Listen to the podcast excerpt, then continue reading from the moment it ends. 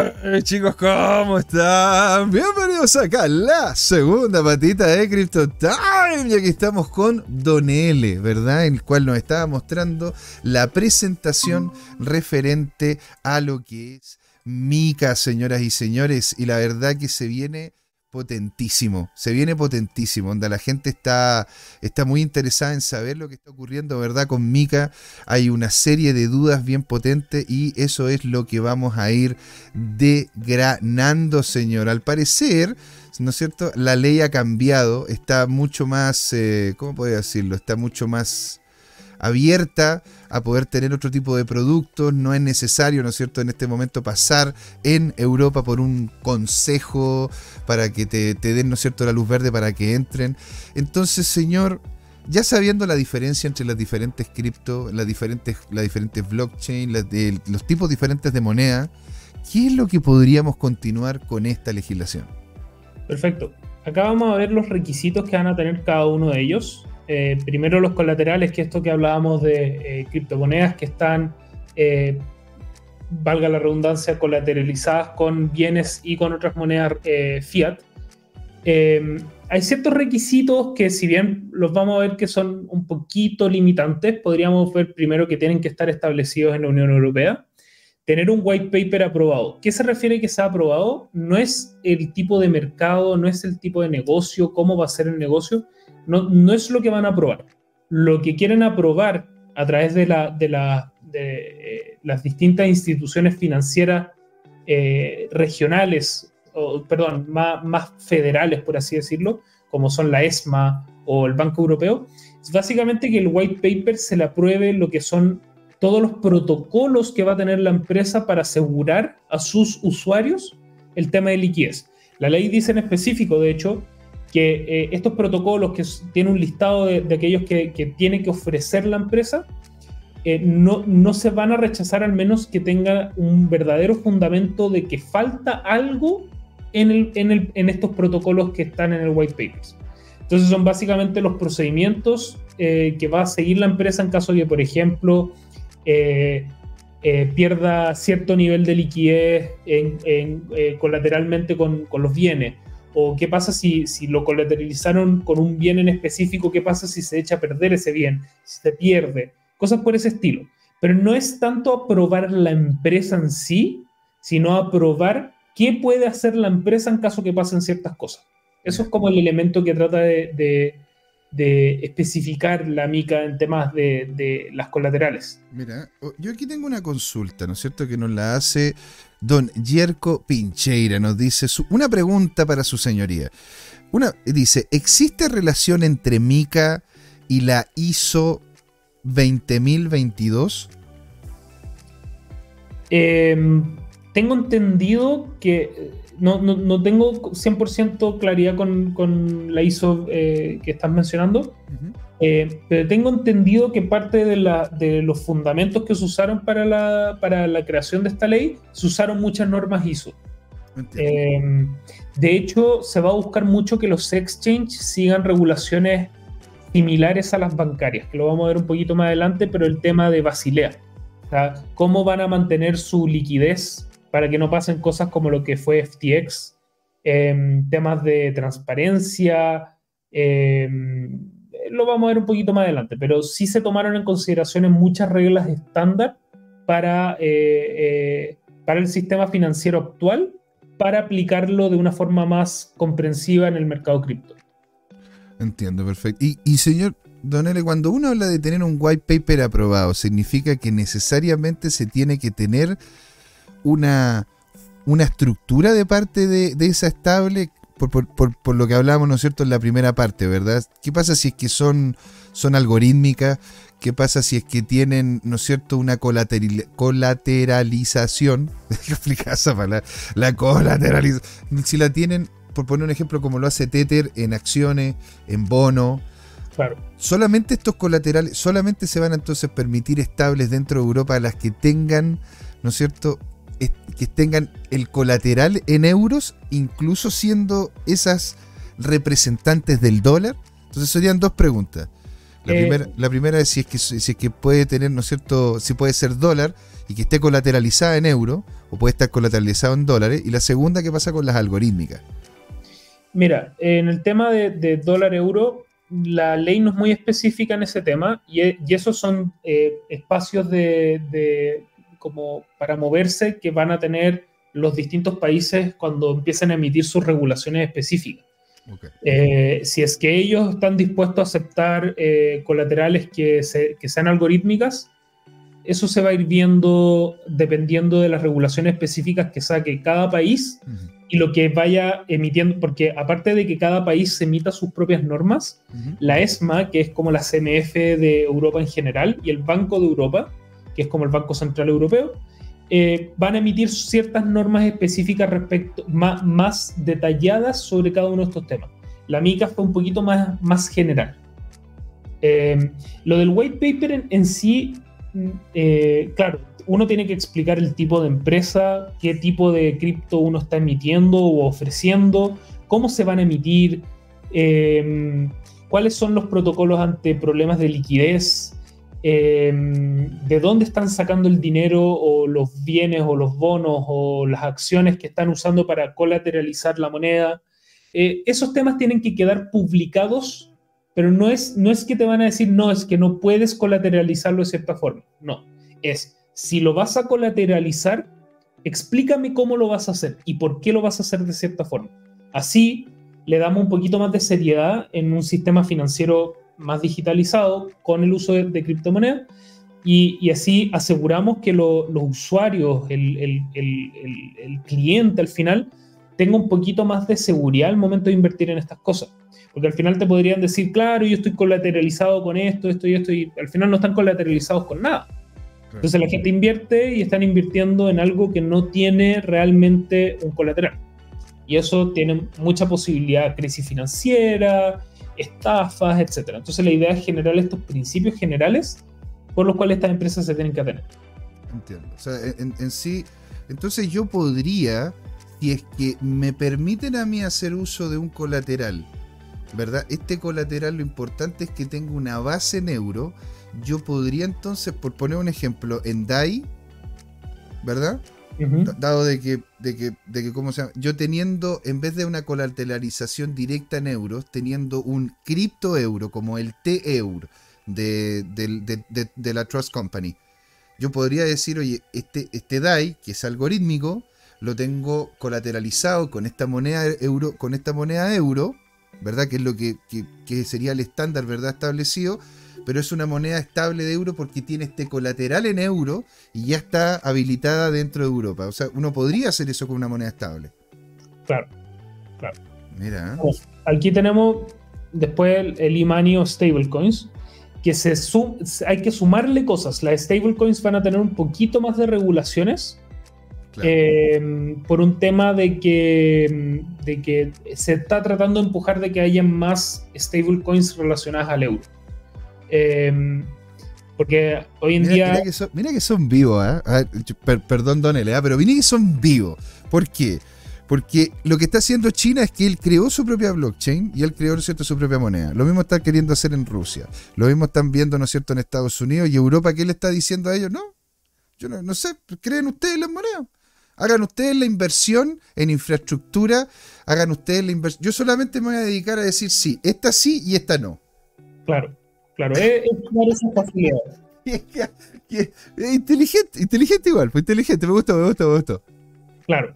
Bueno, en el, el término técnico que usa la, la- la ley son EMTs o e-money tokens.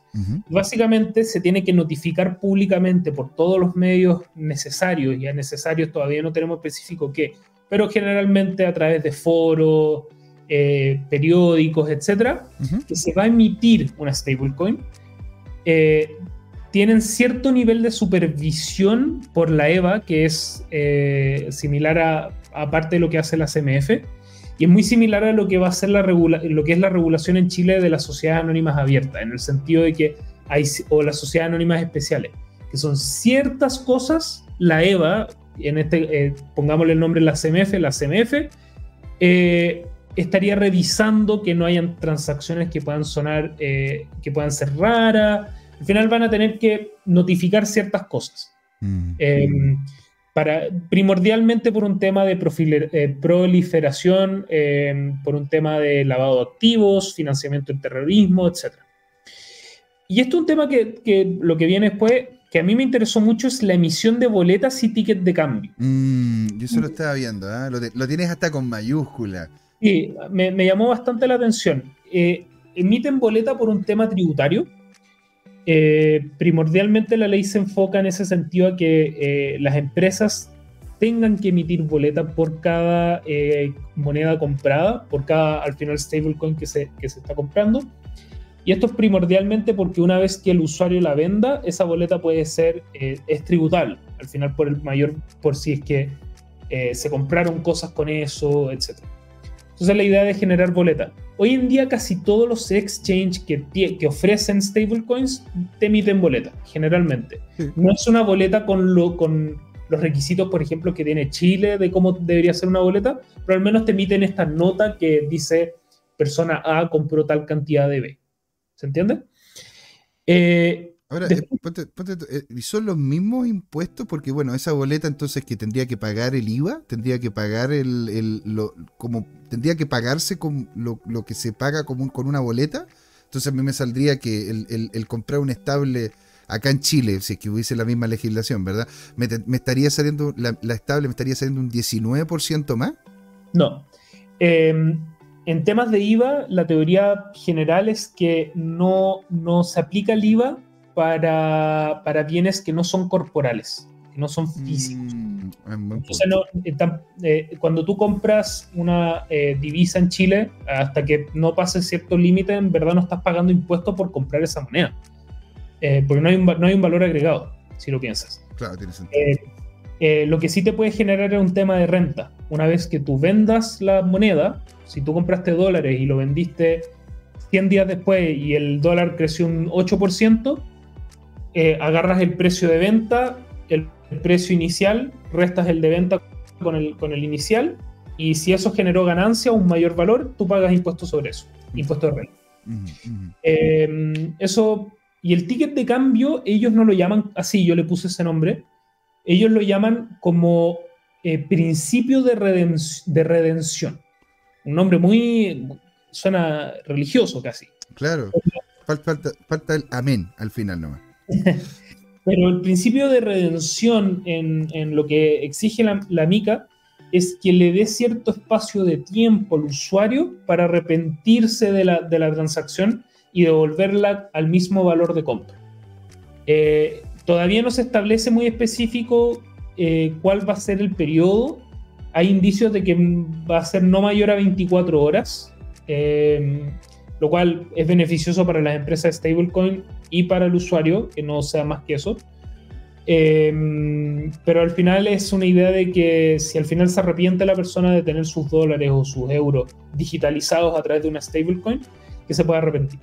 Mira, y, este, esta dinámica suena mucho, Don L, a lo que sería un NFT, ¿verdad? Donde yo, yo no sé, el tema de, de la venta de ticket, la venta de algo que sea único e irrepetible ¿no es cierto? Es decir, yo le vendo a usted, Don L, una cierta cantidad de estables y le envío a usted un NFT que está dentro de la blockchain, que es seguro y que usted puede, ¿no es cierto?, hacer redeem de, la plata de vuelta, ¿no es cierto?, de esas estables que usted compró. Entonces, ¿habla de algo similar a lo que sería un NFT esta legislación o no lo toma como, como un activo que podría estar dentro de la blockchain? Don Juan Despierto nos dice, pero revertir las transacciones de cobarde.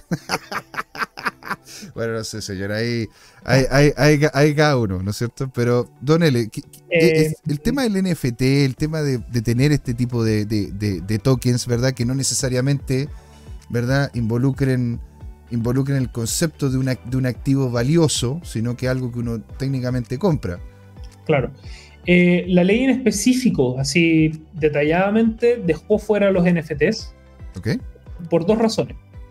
Uno, por un paper que salió durante la discusión de esta, de esta ley en la Universidad de Harvard, que era sobre justamente la discusión en Estados Unidos sobre eh, si las criptomonedas son o no son valores.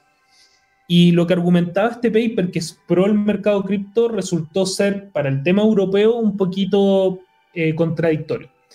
Eh, en el sentido de que decía este paper eh, hecho en Harvard que las criptomonedas que son fungibles no son valores.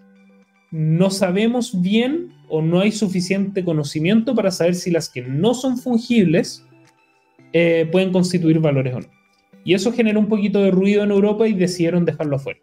Y otra razón por qué no se hizo fue porque eh, dos meses antes de, que se entrara en poder eh, MICA, se emitió una, norma general europea para la tokenización de instrumentos financieros.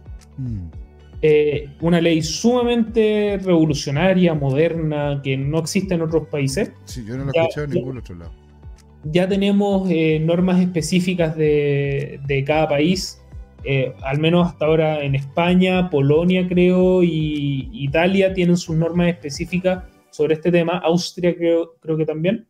Y ahí tenemos un poquito de lo que es el, ticket de cambio, que se podría tokenizar, pero no se especifica mucho en la, en la MICA al menos, si es que se podría hacer a través de NFTs. Eso lo vamos a ver más adelante cuando el Banco Central Europeo, la ESMA y cada país tenga una norma más, detallada. Mm. Em, después tenemos el principio par value, que es lo que estuvimos hablando, que eh, es básicamente lo que son las stablecoins, pero dejándolo en, específico eh, en, un principio legal eh, exigible. Y el par value es básicamente por valor, o sea que por cada un dólar estable, tengas un dólar fiat. Entonces, no puede pasarse ni de más ni de menos. Ok, y es, es, que es el problema. ¿Qué pasa con, ponte tú, las algorítmicas? ¿Qué pasa con las la, la, stables que tengan otro tipo de colateral que no sea necesariamente el euro? ¿Te das cuenta qué pasa con las que, las que tienen acciones, bonos, las que tienen incluso propiedades dentro de ellas? Es que eso entra dentro de lo que son las colaterales y ahí no está el par value per se. Ah, ok. ¿Entiendes? Ahí, ahí es más que se, sea efectivo en el sentido de que sea realizable el colateral. ¿Se entiende? O sea, mm. el colateral es este vaso, que este vaso exista y que yo sea dueño de ese, vaso. Mm, que al menos pueda ser exigible económicamente ese vaso. ¿Se entiende? Esa, es como la idea. En el cambio, las stablecoins, como no están colateralizadas a bienes corporales reales, están colateralizadas a monedas fiat, eh, se trata de establecer este principio par value. Y lo otro que me llamó mucho la atención que dice la ley, entre muchas otras cosas, es que no se pueden, las empresas de stablecoins no pueden cobrar intereses por mantener eh, stablecoins. O sea, si tú compraste 100 UCDT, em, no te pueden cobrar por mantenerlas. Te pueden cobrar intereses tal vez por, eh, no sé, ¿Stacking? cosas así. O sea, ¿no puede haber stacking, dices tú? Claro. O sea, sacan, con esto dice que no, no, no, no. Porque una cosa es, ellos no te estarían cobrando a ti. Porque yo si es que yo, yo coloco, ¿no es cierto?, una USDT o alguna estable en algún pool de en, algún pool de lending, ¿verdad?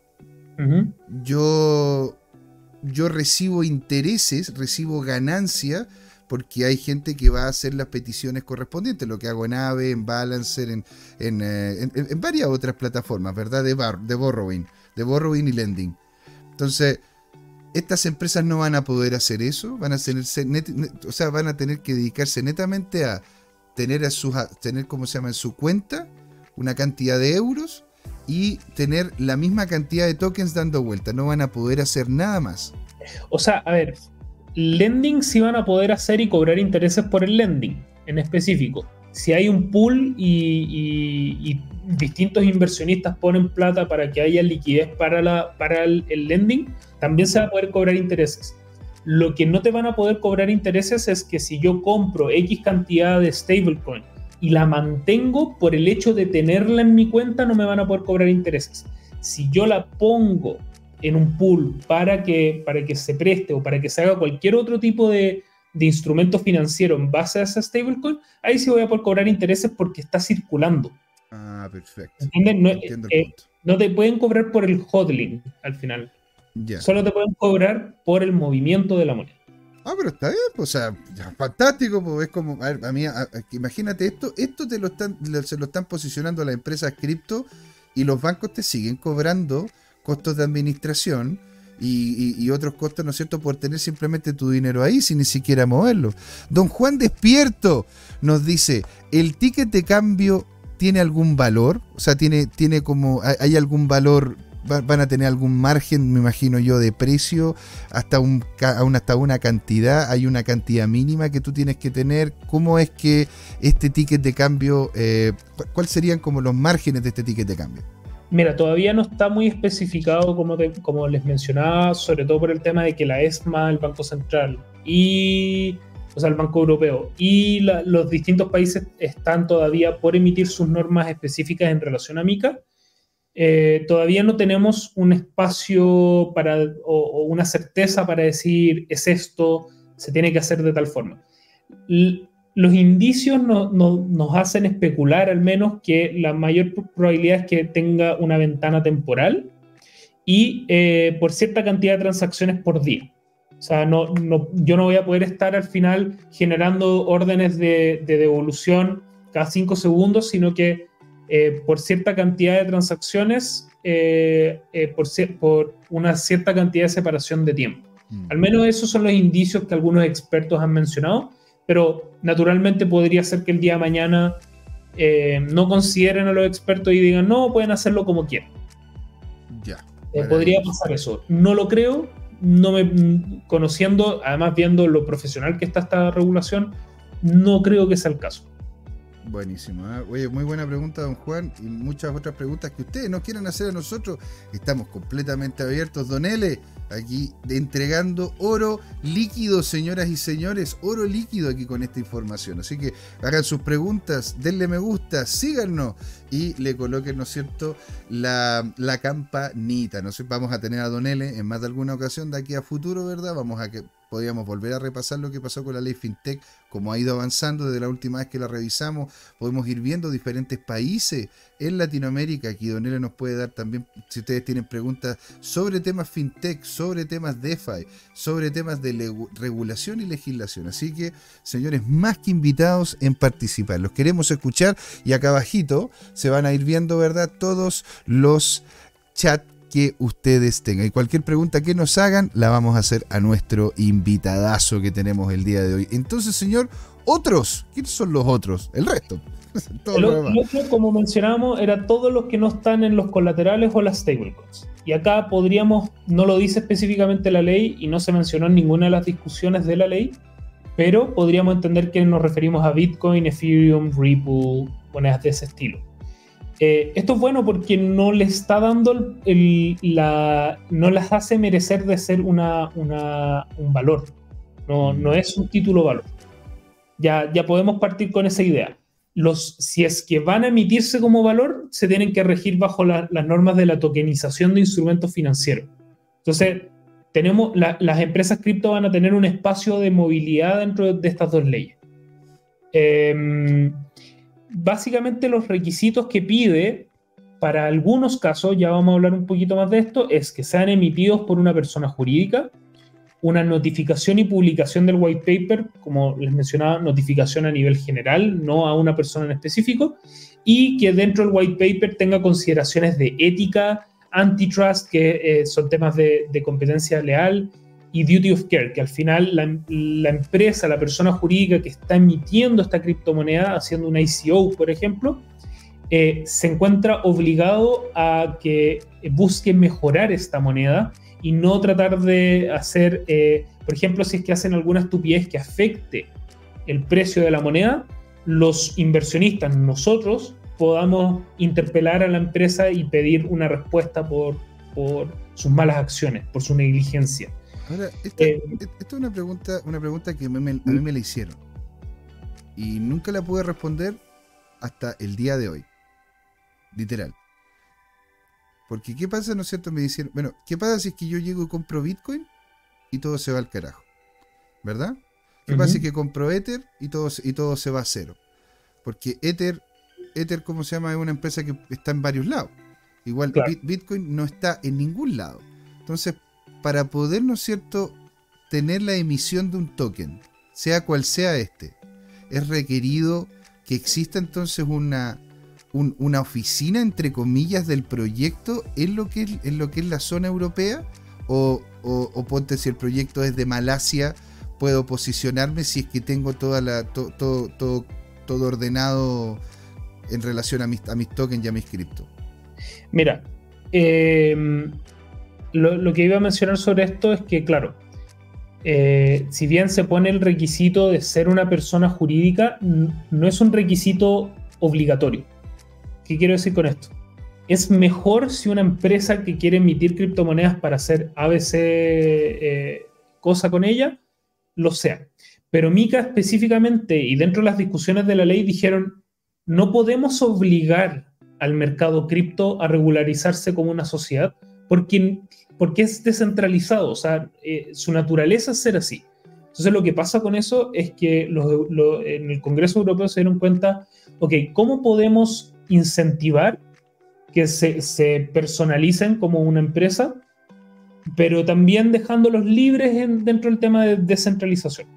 Entonces, en el segundo punto, el tema de la descentralización, se dice, no voy a obligarte a ser una empresa. Si tú no quieres serlo, genial por ti.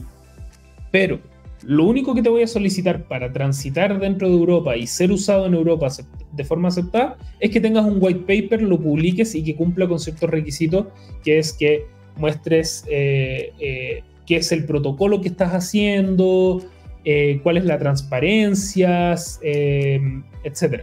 Mientras no entre dentro de los colaterales ni las stablecoins. Claro, es que por eso, o sea, es que, Donele, hay gente que invierte en Dogecoin y estando ahí arriba, el white paper, que tiene más fotos, tiene más fotos de perrito que matemática, ¿no es cierto? Donde sale literalmente en el white paper, don él, esto es una joda, esto es una meme coin, usted no debe comprarla, esto es y aún así la gente la compra y, y, hace, y hace cosas con ella. Entonces, cuando, si es que el Estado europeo ¿verdad? Quiere irse contra una moneda en específico. Si esa moneda no tiene una localía en Europa, que es lo que en definitiva aquí en Latinoamérica, aquí en, aquí en Chile, eh, entendí yo que querían hacer eso con la ley FinTech, que le decían a los exchange, bueno, si usted quiere funcionar como exchange en Chile o que hayan cuentas chilenas, usted tiene que estar acá. Usted tiene que estar en Chile, por lo menos con una oficina o algo que, algo con, o, o poder tener nosotros acceso a algún representante o alguien con quien conversar en caso de que hubiesen problemas. ¿Te das cuenta? Entonces, eh, porque, porque entonces en ese sentido, eh, ¿cómo lo harían con Bitcoin? Claro. Con Bitcoin específicamente no podrían hacer nada. Está el white paper y eso ya debería ser suficiente para que se pueda usar en Europa, bajo esta regulación. Lo que pasa es que hay, como vamos a ver más adelante, está la licencia CASP. Y la licencia CASP obliga a cierto tipo de personas eh, o, o empresas a que tengan que sacar esa licencia y cumplir con los requisitos, que uno de los ejemplos son los exchange. Los exchange también tendrían que, para operar bien dentro de Europa, establecerse con las reglas de MICA. En el caso de monedas 100% descentralizadas, que en este caso realmente la única que es así sería Bitcoin, eh, dijeron, y están, están como en, parte de las discusiones, no podemos hacer nada. O sea, no, no, no vamos a detener su uso pero tampoco vamos a decir que está 100% bajo, bajo la norma. Entonces, por eso trataron de hacer que dentro de los requisitos de los otros, por, por mínimo exista un white paper y que eso sea público y de conocimiento para todos los que puedan invertir. Más que eso, eh, se, se recomienda, se incentiva desde un punto de vista fiscal, desde un punto de vista de relación y de seguridad para los usuarios que se inviertan aquellas que están emitidas como personas jurídicas y que dentro del white paper tengan temas de ética, eh, de competencia eh, leal, cumplimiento de, cuidados, etc. Buenísimo. Démosle entonces, Don L. Perfecto. Y eh, bueno, un poquito de las consideraciones ambientales, no me voy a detener mucho en esto, pero básicamente habla sobre la minería y que en caso de que la minería se haga a través de, eh, personas, van a estar sujetos a, revisión en, el tema de, eh, el impacto ambiental que puedan generar, y más, pero no de forma tan específica como si hubiese un pool de personas que se dedican a eh, entregar energía para la, para la minería. Eh, y en este sentido, básicamente van a estar sujetos los exchanges que están inscritos en la Unión Europea a una evaluación de impacto ambiental. Mm, y, esto significa, pero si estas consideraciones ambientales es si es que tú estás minando en Europa, ¿por qué pasa si es que yo tengo todas mis, tengo, hago una, hago una, hago, ¿cómo se llama? Una, una cripto, proof of work, pero la, estoy, estoy minándola en Rusia. Si el país en donde estás minando no se encuentra dentro del bloque europeo, no entra en estas consideraciones ambientales. Aún si es que tu empresa está en... Tú podrías, por ejemplo, Binance, tener toda su minería en eh, África, por ejemplo, o, Islandia. Y tienen toda su minería como una empresa allá. Perfecto, si siguen las regulaciones de ese país no, no deberían tener ningún problema. Y después Binance consigue la licencia CASP y se establece en Europa, no va a tener, va a tener una consideración ambiental solo si es que lleva su minería hacia Europa. Entiendo. Y eh, todo esto tiene que estar en el white paper. O sea, tienen que demostrar que eh, no se está haciendo minería en Europa, por ejemplo. Wow. Ya, pues sí. Démosle entonces. Bueno, y por último tenemos la licencia CASP. Eso, esa, es la, que yo tenía grandes dudas, porque me lo habías comentado más de alguna ocasión para poder entenderla. Don Juan Despierto nos dice que venga a vivir a Chile Satoshi. Satoshi, yo sé que nos está escuchando, ¿verdad? Es un, es un asiduo seguidor del canal, así que muy invitado, don Juan, ¿verdad? Lo está invitando de lleno a Chile. Y bueno, de hecho nosotros ya tenemos nuestro Satoshi, don Yerko Pincheira, que le mandamos un gran saludo. Y dice también, ¿y entonces qué hago con mis Pepe Coins? Eh, bueno. Mira el riesgo. claro, exactamente. Así que eso es lo que le podríamos decir, ¿no es cierto?, de, su, de Coin. Don L. ¿Qué es CASP? CASP es básicamente un tratar de hacerle una competencia. Es como copiarle la tarea al de al lado, pero hacerla con un nombre distinto. Con el caso de mm. Inglaterra. Inglaterra tiene la BASP, que es para activos digitales. Entonces Europa dijo, no, ¿saben qué? Para que no piensen que le copié la tarea, le voy a poner para criptoactivos. Claro. Pero es básicamente lo mismo. O sea, es casi que le hicieron copy-paste.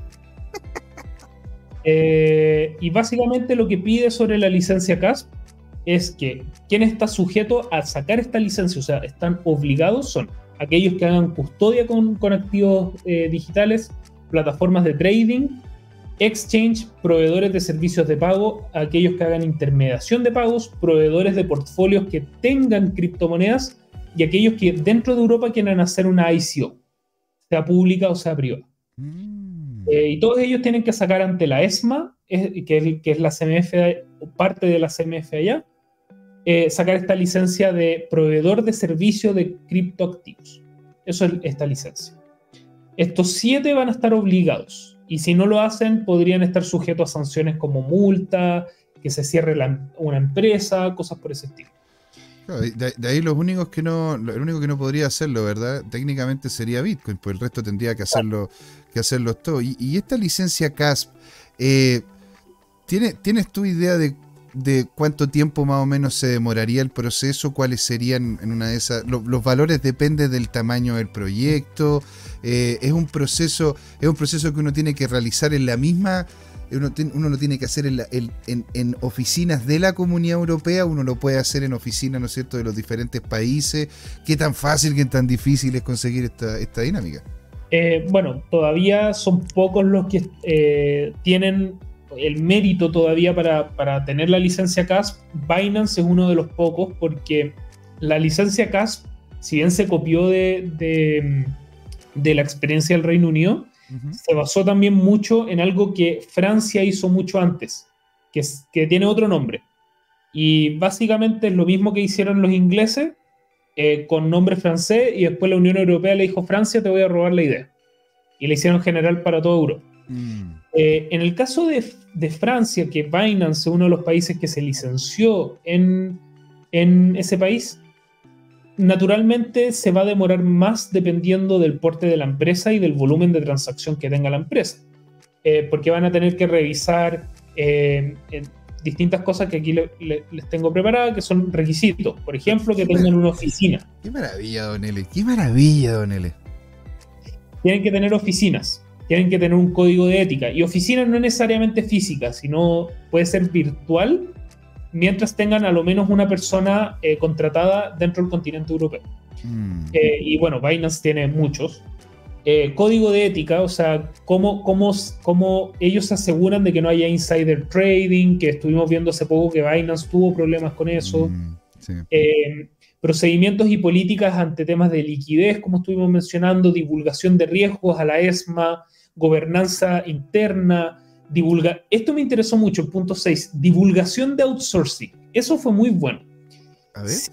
Si, una empresa de activos digitales, Binance, eh, CryptoMarket, que está en Chile, eh, Coinbase, se establece en la Unión Europea y saca la licencia CASP, van a tener que publicar y todos van a tener que conocer en caso de que cualquier proceso dentro de la empresa se haga con otra que no sea la empresa. O sea, si por ejemplo para emitir la moneda eh, la hace otra empresa que no es, eh, no sé, Paxos. Eh, Paxos, por ejemplo, tú tienes que demostrar y publicitar el hecho que tú no estás haciendo eso. Y esto por un tema de, proteger a los consumidores, de ética, de transparencia, etc. Van a tener que cumplir con normas de anti-lavado de activos y de contrafinanciamiento del terrorismo eh, que ya existen, son las mismas que se ocupan para cualquiera de eh, eh, las custodias, las plataformas de trading ya, tradicionales. después van a tener que seguir cualquier norma que sea específica a un mercado tradicional ya existente. En el caso, por ejemplo, de que se cree una empresa que es de, de portfolio cripto, va a tener que seguir las normas ya existentes para empresas que ofrecen por, portafolios de inversión.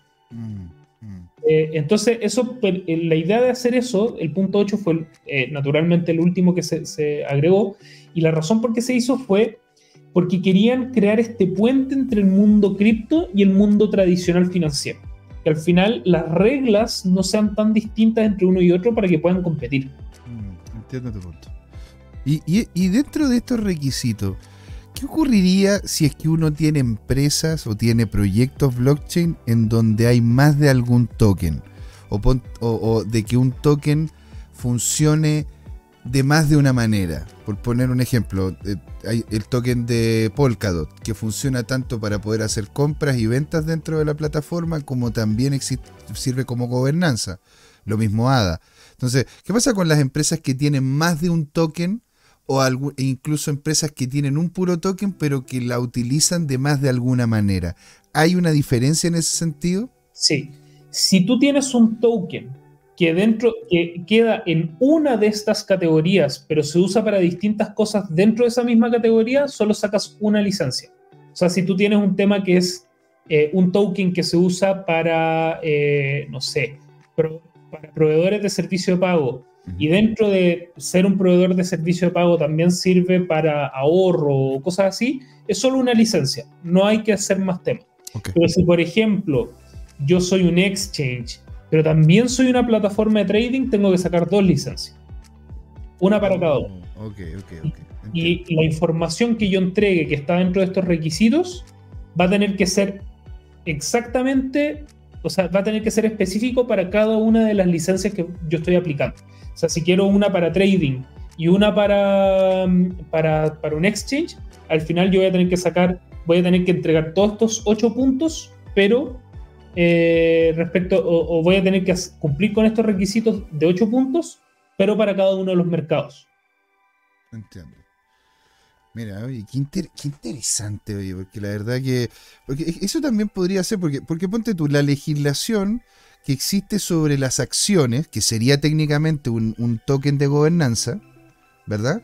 Es diferente a cuando, a cuando yo simplemente tengo un bono en una de esas, de esa misma, de esa misma empresa que tiene una acción. Entonces, si es que se hace un ICO, ¿no es cierto? Que sería un Initial Coin Offering, y esas ICO involucran más de algún token, yo tengo que solamente posicionarme dentro de una pura categoría. Ahora, ¿qué pasaría si es que dentro de la categoría a la cual yo me posiciono, me permite a mí poder hacer un mal uso, ponte tú, del token, porque no estaría entrando en otra categoría? Por poner un ejemplo, el token no es que haya bajado de precio, ¿sí? Pero a través de la manipulación, una de esas, unas compras o ventas del token, yo lo que, yo lo que hice fue de que le disminuí la capacidad de gobernanza a otra, a, otra persona o a un grupo de personas. Eso, ¿cómo, cómo podría, cómo podría también eh, evitarse? Porque en este momento nada, pues ahora, ahora lo que está, lo que tenéis tú es simplemente la confianza en la comunidad. Pero ¿cómo lo harías tú en un contexto legal? En el contexto legal que está, que está creando Mika, la idea es que, como les mencionaba en un principio, que el white paper sea el rey de todos. O sea, que al final tu white, la empresa, a través del white paper, que es dentro de los requisitos de la CASP, se va a tener que entregar para la divulgación de riesgos, la gobernanza, todos estos temas van a tener que estar en el white paper. Eh, la empresa se tiene que regir bajo las reglas que ella misma se crea para sí. Entonces, si un usuario, por ejemplo, que es eh, accionista mayoritario dentro de la empresa, se pone a hacer movimientos medios truchos y le baja la cantidad de valor a la moneda, por ejemplo, lo que hace Elon Musk, eh, eh, o, cosas similares. manipulaciones. manipulaciones o, bien no, negligencias, va a ser responsable ante todos los demás inversionistas y los usuarios dentro de la plataforma. Cualquiera de ellos va a poder, eh, por ejemplo, si una empresa quiebra por negligencia, porque usaron mal las plata, porque no siguieron lo que decía el white paper o cosas así, mm. se van a crear procedimientos para que las personas que tenían sus monedas en, estos exchanges o cualquiera de, los, de los obligados dentro de, de, la licencia CASP puedan perseguir sus fondos en contra de ellos. Ah, perfecto. Y no sé, no, nos quedan algunos, algunos otros, nos quedan cuántas, cuántas más para. Esta es la última. Ah, ya, perfecto. estos son un par de fotos de, eh, mi, estadía en Inglaterra. Ahí estoy con la, con la, embajadora eh, británica en Chile y eh, aquí, no sé si ven mi puntero, pero el que está con camisa aquí como color mostaza es el, el que redactó la ley FinTech. Hostia, o sea, importante. Mira, interesante. Sería genial de repente un día invitarlo para acá, si usted lo conoce, pues señor. Voy a, voy a ver, voy a hablar con él. Vamos, vamos que sale ahí. Em, y nada, ¿qué pasa con Inglaterra? ¿Y por mm. qué está esta competencia constante con la Unión Europea? Recordemos que el Reino Unido salió de la Unión Europea hace un par de años atrás por distintas razones, hubo una votación y bueno, salió. ¿Y qué pasó con esto? Inglaterra se dio cuenta que perdían muchos beneficios que provenían de ser parte de la Unión Europea. En temas de agricultura, tenían muchos bonos, o sea, perdón, muchos beneficios de pagos, cosas así. Y esto empezó a, bajar un poco la, economía eh, británica. Entonces empezaron a ver qué mercados emergentes yo puedo empujar puedo ser beneficioso para ellos que empiecen a ayudar a mover mi economía. Mm. Y dos mercados que sobresalieron son el mercado fintech y el mercado cripto. Eh, el Banco eh, Central de, Inglaterra, que es el mayor regulador en, estos temas allá, mm. también está el regulador de pagos, está la SFA, que es como la CMF. Eh, ellos básicamente se pusieron de acuerdo y dijeron, hagamos un estudio de cómo funciona este mercado, para qué se ha usado, y cómo nos puede beneficiar a nosotros y cómo nosotros nos podemos beneficiar a ellos. Claro. Y, empezaron a crear ciertos lineamientos a través de un sandbox regulatorio que se hizo que fue muy beneficioso y empezaron a hacer lineamientos para que las empresas fintech y cripto puedan básicamente seguir una palabra francesa que es laissez-faire. Laissez-faire. Laissez-faire. Dejemos ser. O sea, que ellos hagan lo que quieran y nosotros vamos arreglando en base a lo que se vaya rompiendo. Eh, abrir una empresa en Inglaterra es sumamente fácil, mucho más rápido que en Chile, mucho menos burocrático. Eh, ni siquiera tengo que eh, ser residente allá para tener una empresa allá. y lo, incluso los impuestos son más bajos que en Chile. Eh, vendido, vendido, ok, vendido, lo compro. Eh, entonces, eh, se, enfocaron mucho en, empujar el crecimiento de las empresas fintech. Hoy en día Inglaterra tiene algo así como 120.000 fintechs. es uno de los países que por per cápita tiene mucha más fintech que cualquier otra parte del mundo. Sí, eso es verdad. Cripto, cripto tiene también mucho. Mm. Eh, hay un nivel de adopción sumamente grande. Eh, también se, empujó mucho con el tema de recibir ucranianos, que se usara mucho criptomoneda para traer su plato hasta acá, o sea, hasta, el Reino Unido.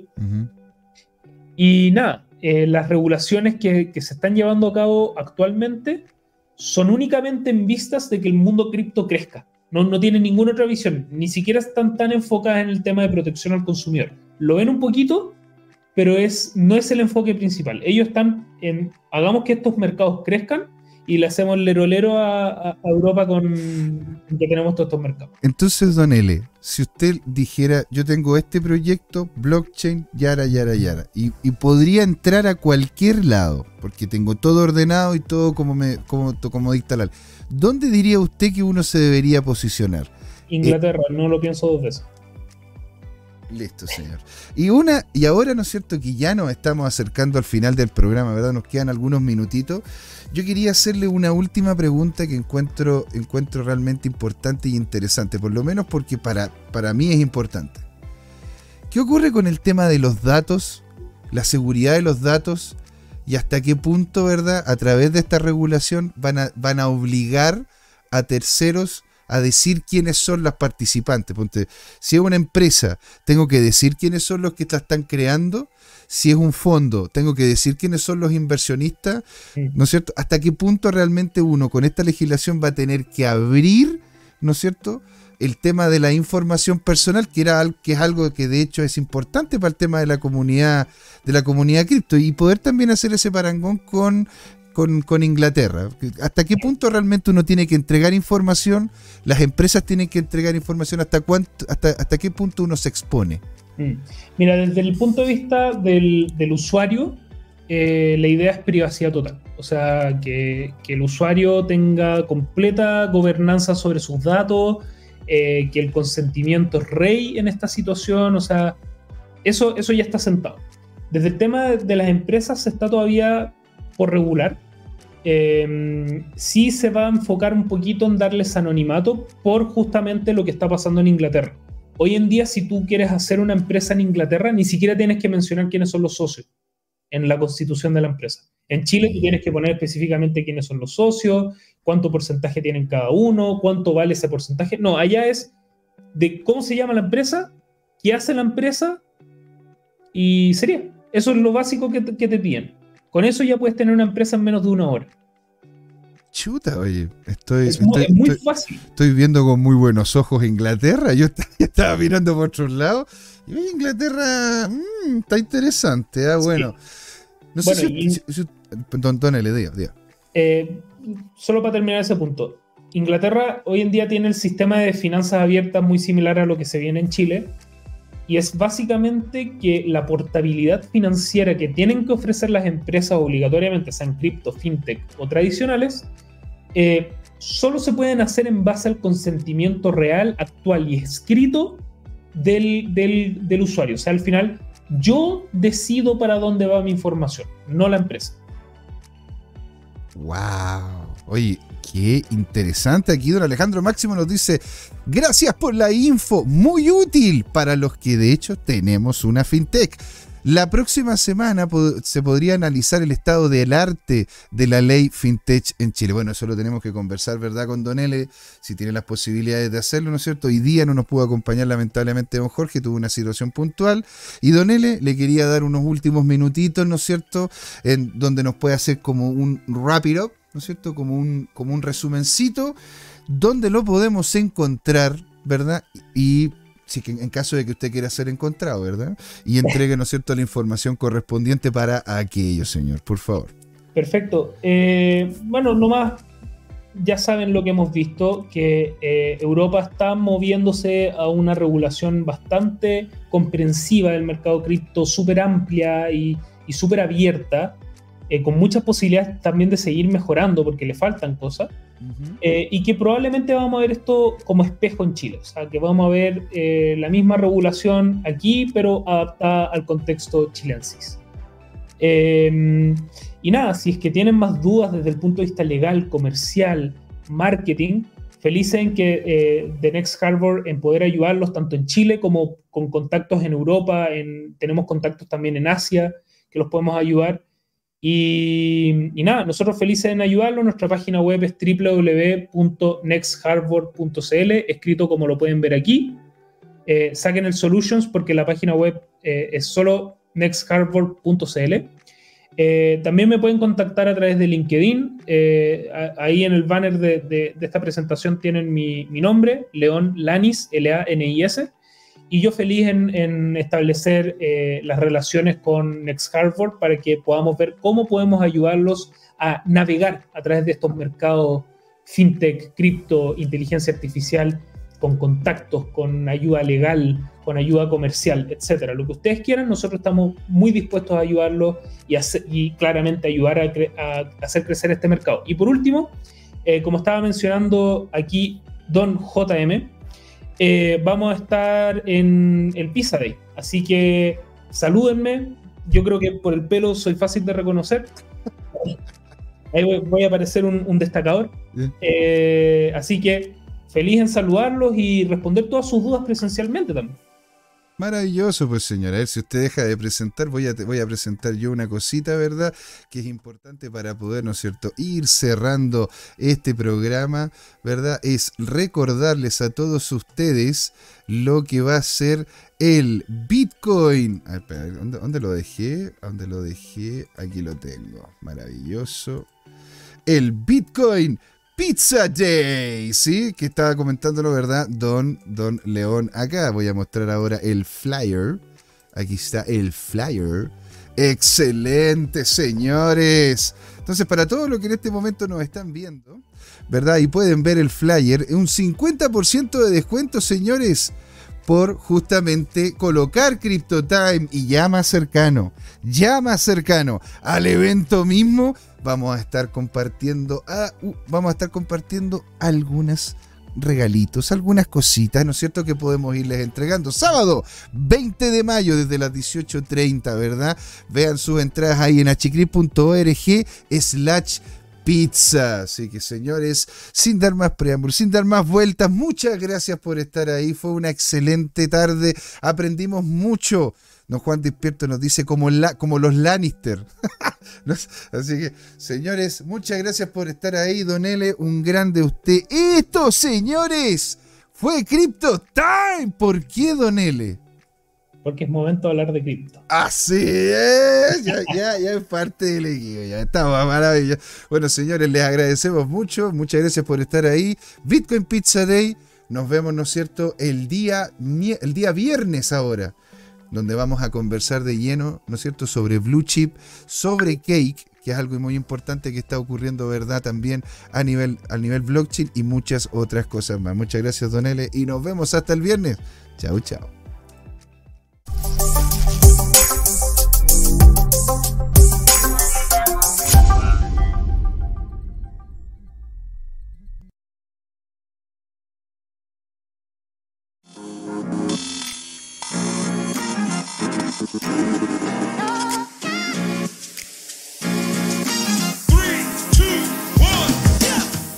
Sido largo este camino. Tal como el Bitcoin las criptomonedas, lo que me hace pensar, ¿qué va a pasar en adelante? ¿Seguirá una suya más empinada? ¿O vendrá un abismo a la vuelta de la esquina? No lo sé, pero lo que sí sabemos es que Crypto Trading Time tiene una nueva temporada. A partir de este y todos los domingos, desde las 8 de la noche hasta las 10, podrán pedirme todos sus activos favoritos como Bitcoin, Ethereum, Binance Coin o alguna stablecoin como Tether o USDC para analizarlo en vivo e indirecto conmigo, Luchito González. Así que no se olviden, cada domingo en Crypto Time tendrá su nuevo programa favorito, Crypto Trading Time. ¡Saludos!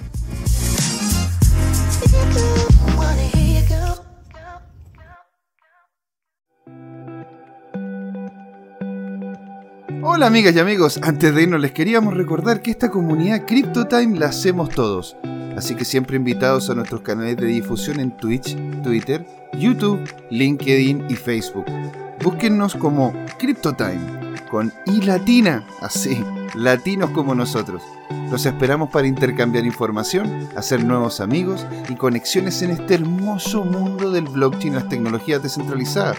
Los invitamos a suscribirse para recibir información sobre nuevos episodios y les mandamos un gran saludo de acá, Jorge Gatica y José Miguel. Nos vemos.